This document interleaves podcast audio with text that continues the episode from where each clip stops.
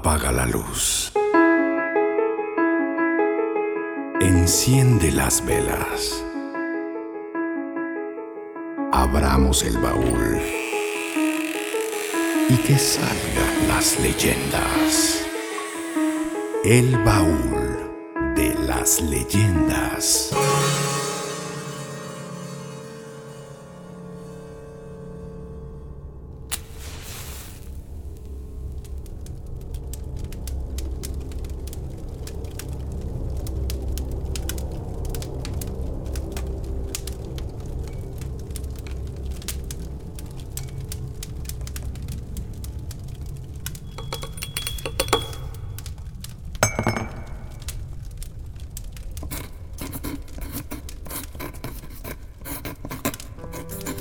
Escribo estas primeras líneas a mi llegada a la Ciudad de México, capital de la Nueva España. Han pasado poco más de cuatro meses desde que salí del puerto de Cádiz con la instrucción, por parte del Supremo Consejo del Santo Oficio, de embarcarme hacia estas tierras e investigar un caso que ha llamado poderosamente la atención del Tribunal Eclesiástico. Ha sido un viaje largo y tortuoso con dos paradas por mar y una más por tierra hasta llegar a la villa de la Veracruz. Finalmente, las constantes y desesperadas cartas que desde aquí se envían se impusieron sobre alguna evidencia contundente. Eso me ha arrastrado a esta lejana tierra. Rumores. Ellos han sido mi transporte. Mantendré un diario de mi paso por el corazón de la Nueva España una ciudad que en primeras impresiones me ha parecido sucia, desordenada y llena de gente miserable. Y en ello encuentro gran culpa de mis compatriotas. Las anotaciones que aquí expondré buscan descifrar algunos sucesos violentos suscitados hace casi dos años. Mañana mismo comenzaré con estas indagaciones. No tengo pensado estar aquí más tiempo de lo necesario.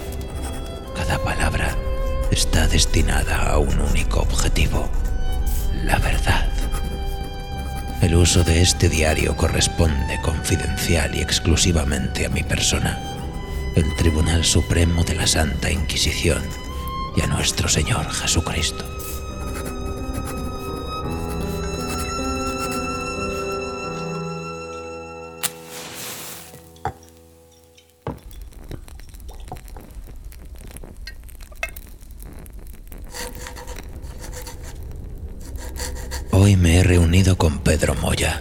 Uno de los sacerdotes responsables de la Catedral de la Asunción de la Santísima Virgen María.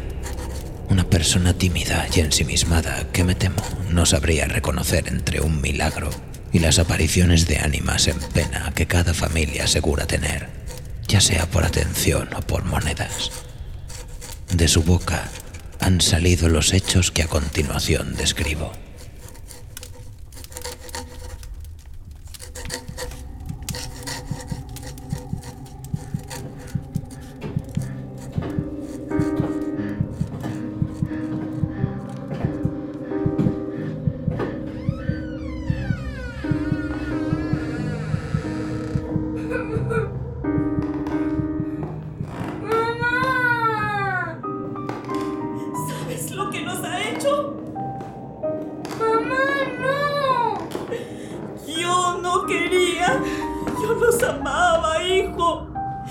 Yo te amo. ¡No, mamá! Nuestra vida ha terminado. No podemos continuar después de esta pesadilla, de esta humillación. ¡No lo hagas, mamá! No tengas miedo. Pronto estaremos juntos, todos juntos, todos como antes.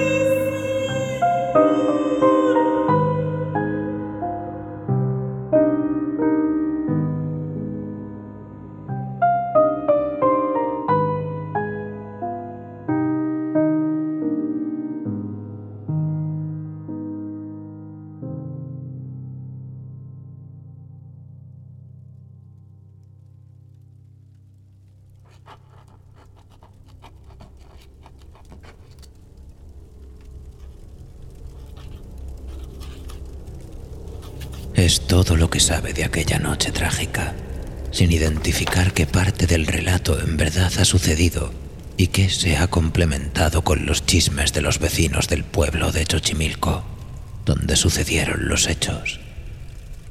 A esta versión habría que agregarle las voces de media ciudad que han complementado la historia.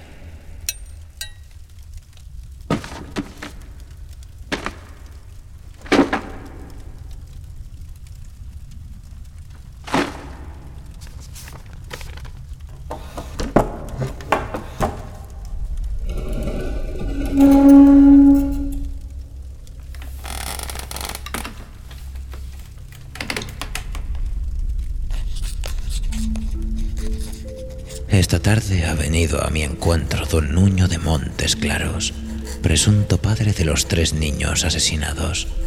Oficialmente no hay documentos que lo vinculen con los menores, pero es un secreto a voces que Luisa, la madre, fue su amante durante más de cuatro años y que la casa donde vivían, lejos de los palacios del centro, habría sido pagada con parte de su herencia.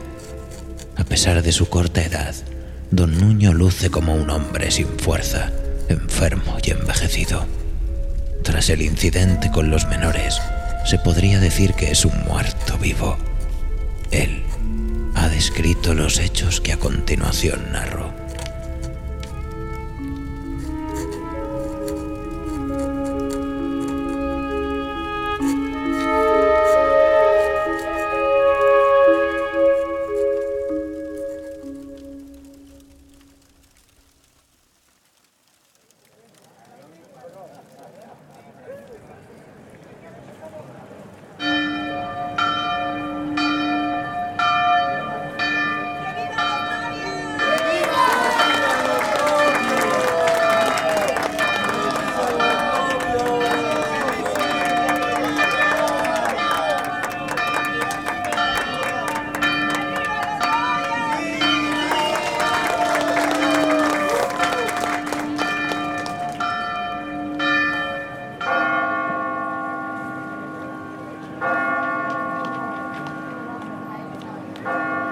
Buenas tardes. ¿Quién se casa? ¿Algún noble gachupín? Ay, qué fiesta tan grande. Mire cuánta gente. Esos no conocen otra forma de vivir.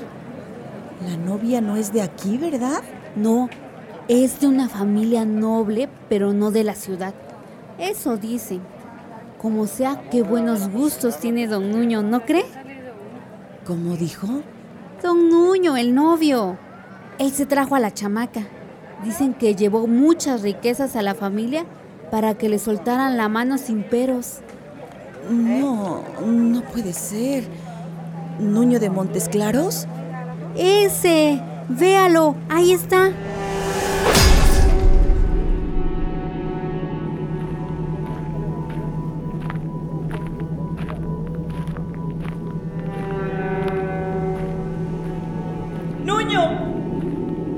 Con permiso. Con permiso. Con permiso, con permiso. ¡Eh tú! ¡Eh tú! ¡Eh tú! Estás causando muchos estragos. ¿Qué te pasa? ¡Nuño! ¡Nuño! ¡Nuño! Me imagino que no eres invitada. ¿Qué quieres aquí? ¿Dinero? ¿Comida? ¡Nuño! ¡Feliz! Ya, mucho alboroto. ¡Fuera de aquí! ¡Largo!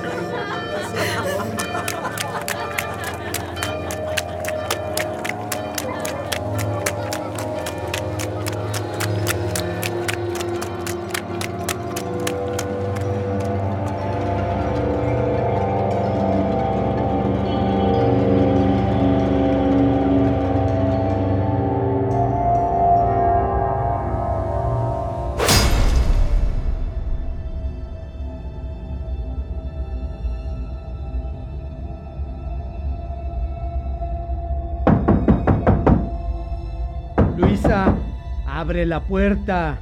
¿Qué hiciste? ¿Por qué no respondes? Luisa, Luisa, Luisa, contéstame.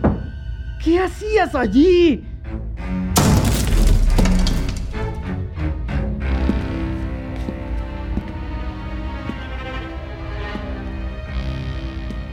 Mis hijos, Luisa. ¿Dónde están mis hijos? Luisa, ¿qué has hecho con ellos?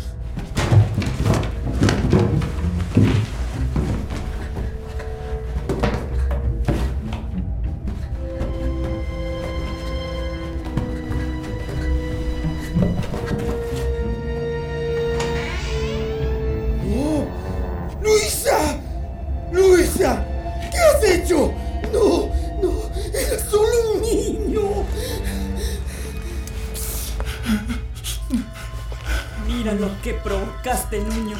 Nos traicionaste. Mataste a nuestra familia. ¡Maldita asesina! ¿Cómo te atreviste a hacer eso, Luisa? ¡Tus propios hijos! ¡Tú me orillaste! ¡Me obligaste! Dijiste que estaríamos juntos. Tres hijos te di. Ahora los llevas en tu conciencia. ¡Estás loca! ¡Asesina! ¡Demonio! Qué vas a hacer? ¿También piensas matarme? ¡Estás maldita! Perdiste la razón, Luisa. Estás condenada.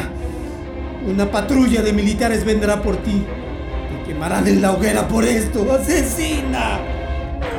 ¿Qué les dirás? Que entraste a la casa de tu amante y viste los cuerpos de tus tres hijos bastardos. Es el regalo de bodas que le ofrecerás a tu nueva esposa, Nuño. Nadie cuestionará nada. Solo verán a una mujer desquiciada en una casa con tres niños muertos. Te vas a ir al infierno. ¡Te equivocas, Nuño! No estaré ahí. Me quedaré cerca. Muy cerca de ti. Te arrebataré la familia que tú me quitaste. Tranquilo pensando en el momento que venga por tus hijos y recupere los que me quitaste. No lo hagas. Piensa en mis hijos.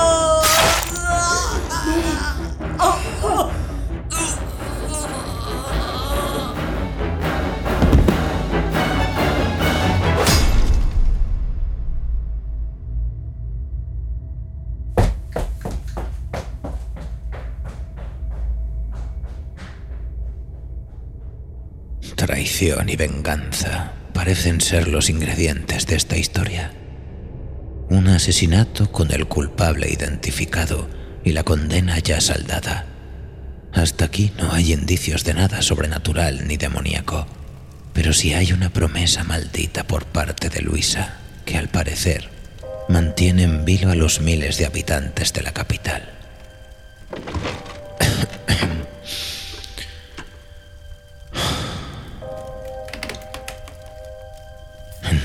El asesinato de tres niños y el suicidio de su madre se convirtió en algo sobrenatural, que parte de la historia se ha transformado en el profundo miedo que se expande entre los habitantes de esta ciudad naciente. En ello ha reflexionado doña Ana, esposa de Nuño de Montes Claros. Tras diez días de solicitar una reunión, por fin accedió a compartir un poco de su vida que trágicamente camina de la mano con el fatal destino de las aventuras de cama de su esposo.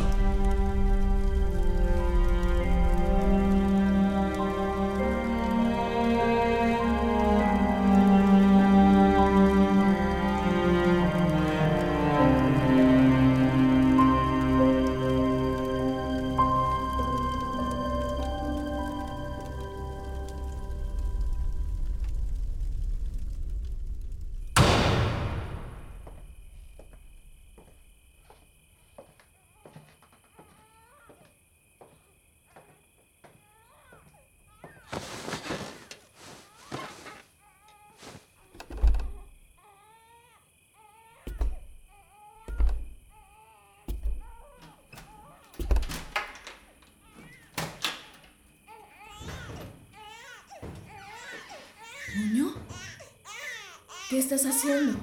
¿Qué? La niña. Suéltala.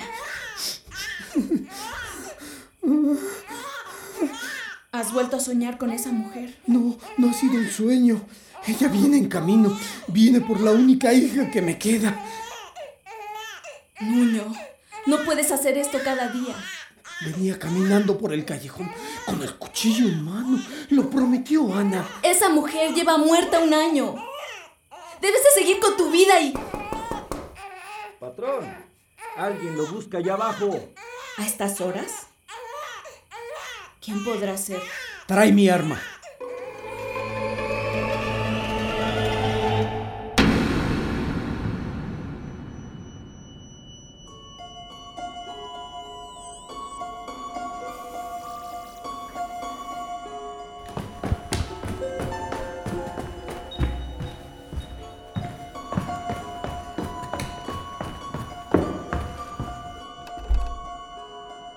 ¿Quiénes son ustedes?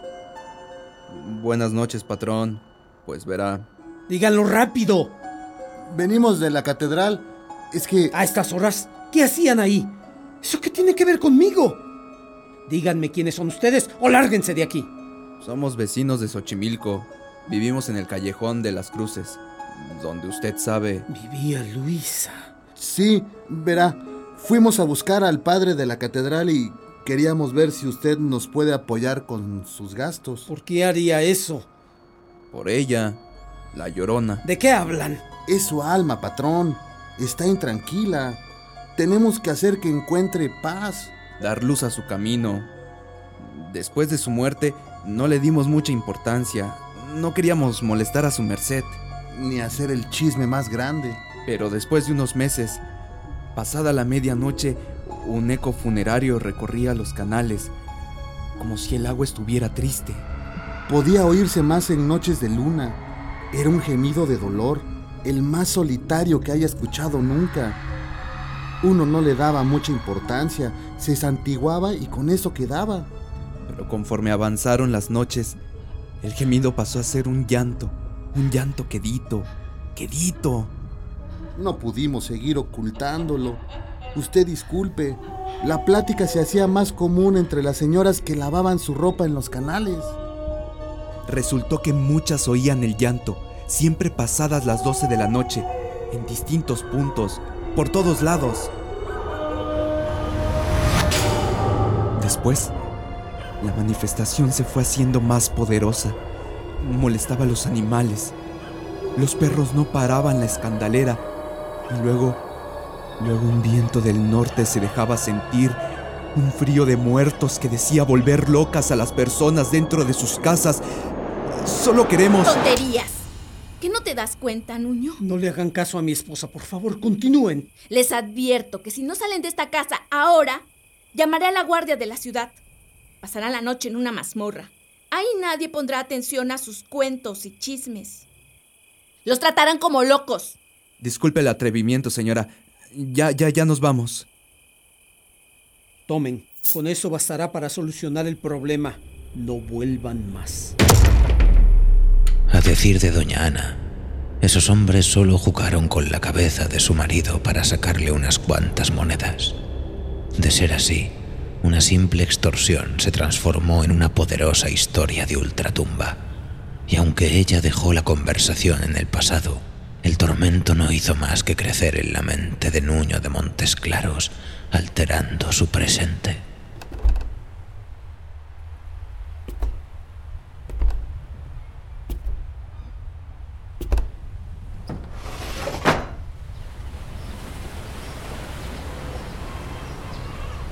Escribo estas últimas líneas desde el puerto de la verdadera cruz, unas horas de regresar con mi conclusión al viejo continente. ¿Qué puedo decir? Realmente pienso que nadie se encuentra a gusto con mi decisión. No coincidieron los responsables del arzobispado de la Nueva España. Tampoco así doña Ana. Pobre mujer. Una sensación de amargura me acompaña desde mi partida de la capital. No distingo si es el sabor del fracaso o de la incredulidad. Decidí en los últimos días de mi viaje apartarme de la visión de toda esa gente acomodada e indiferente y conocer el punto de vista de los habitantes de la capital, al fin de encontrar información que permitiera entender la fascinación por esta oscura figura, llorona, como le llaman. De entre los testimonios recabados, destaco la siguiente historia que completa la investigación realizada durante mis semanas en Ciudad de México.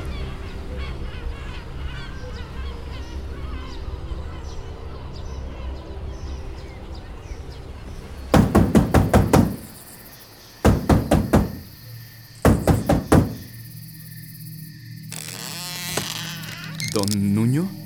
Usted. Lo he estado buscando. Fue a mi casa. Me llenó la cabeza de ideas. Patrón, no era nuestra intención. Teníamos mucho miedo. ¿Y bien? Dígame, ¿funcionó? Conteste. El dinero que le di, ¿lo ocuparon para santificar? Hicimos hasta donde pudimos, patrón. ¿Eso qué significa? El padre vino, celebró la misa, bendijo los canales, el agua, bendijo su casa que hoy se encuentra abandonada. ¿Y qué ha pasado? No hicimos más que enojarla. ¿Qué? Estamos en el infierno, don Nuño. ¿Por qué dice eso? Por algunas noches todo se calmó. No hizo más que agarrar fuerza. Pronto el lamento comenzó a hacerse presente más fuerte, más escabroso esta vez. Primero fueron nuestros animales, gallinas, chivos, perros. Estaban bien un día y pasado la noche amanecían muertos, tiesos, con los ojos bien abiertos así o ahogados. Aparecían flotando por el canal. Fueron tantos en tan pocas semanas que el agua se podrió. ¡Huela! ¡Es la muerte! Usted está loco. Quisimos hacerle frente. Hacíamos guardias temerosos de que pudiera llevarse o matar a uno de nuestros niños. Caminábamos desde que se ocultaba el sol hasta la madrugada. Queríamos que funcionara. ¿Qué ha pasado? La vimos, patrón. Vimos a su Luisa, toda vestida de blanco y sin pies. Flotaba por los canales y la tierra con la piel pálida y en el abdomen una mancha que no paraba de brotar. Era sangre negra. Apestaba muerto. Era un cadáver que flotaba. No puede ser. ¿Por qué me dice eso? ¿Qué quiere de mí? ¿Dinero? ¿Tierras? Tome la casa del callejón de las cruces. Quédesela. Pero admita que me está jugando una broma, que todo esto es una mentira para obtener unas monedas. ¡Admítalo! Dígame que nada es cierto, dígalo. Verá, patrón. Yo lo que quiero es que me devuelva a mi hijo. Murió ayer en la madrugada. Se lo llevó la llorona.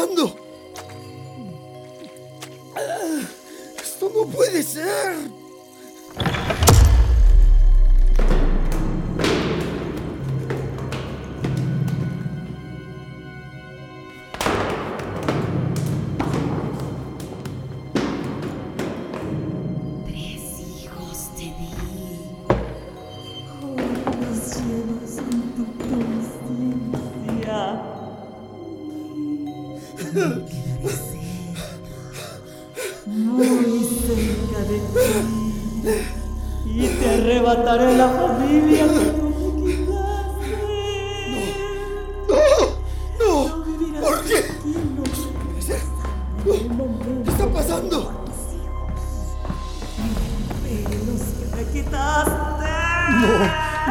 No, no, no, no, no, no, puede ser. ¿Por qué? ¿Por qué? Esto no puede estar pasando. No, no. No. Hija, hijita, hija, hija, hija, hija, hija, hija, no, hija, no.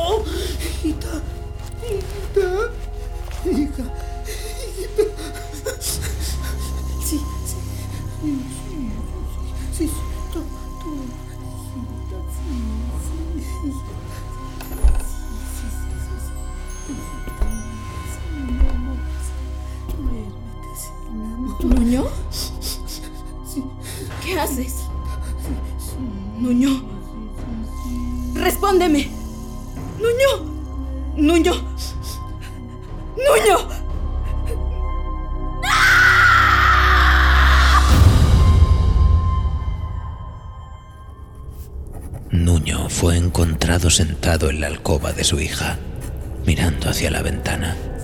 Quizá vigilaba la calle desde allí. El cuerpo sin vida de su hija fue retirado de sus brazos a la fuerza por oficiales de la guardia de la ciudad. Tardaron casi dos horas en hacerle entender que estaba muerta. Coincidí con el médico del corregidor de la ciudad. Nuño era un hombre enfermo. Locura demencial y alucinaciones vívidas, producto del brutal asesinato cometido por su amante. Como dije antes, un muerto vivo. Nuño de Montes Claros fue llevado sin objeciones ni defensas a las mazmorras del palacio del virrey. En cuanto a la llorona, algunos habitantes creen que calmó su sed de venganza. Otros infelices aseguran que la han visto u oído divagar por los callejones de los más insignificantes de la ciudad. Esas historias se las dejo a los mexicanos.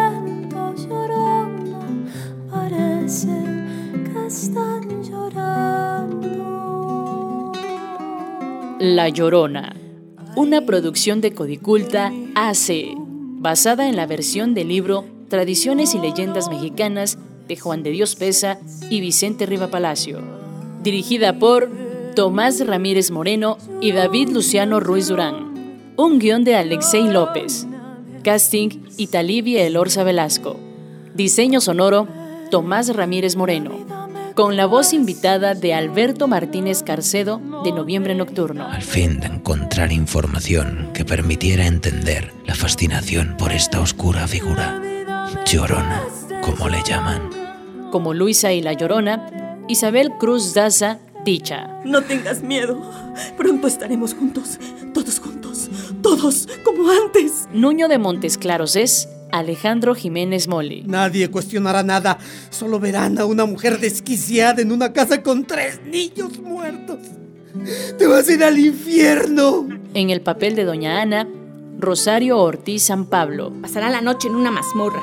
Ahí nadie pondrá atención a sus cuentos y chismes. El hijo de Nuño y Luisa es Evan Pantoja Fierro. ¡No lo hagas, mamá! Con la participación de Cris Rodríguez. Un eco funerario recorría los canales, como si el agua estuviera triste. Miguel Cruz Sánchez. Podía oírse más en noches de luna. Era un gemido de dolor, el más solitario que haya escuchado nunca. Y Dolores Ramírez Pacheco. Como sea, qué buenos gustos tiene don Nuño, ¿no cree? La versión de la canción popular de La Llorona es interpretada por el dueto Noche Abajo, en la voz Citlali García y en la guitarra Eric Barrita. Todas nuestras ficciones están basadas en la tradición oral de los pueblos de México.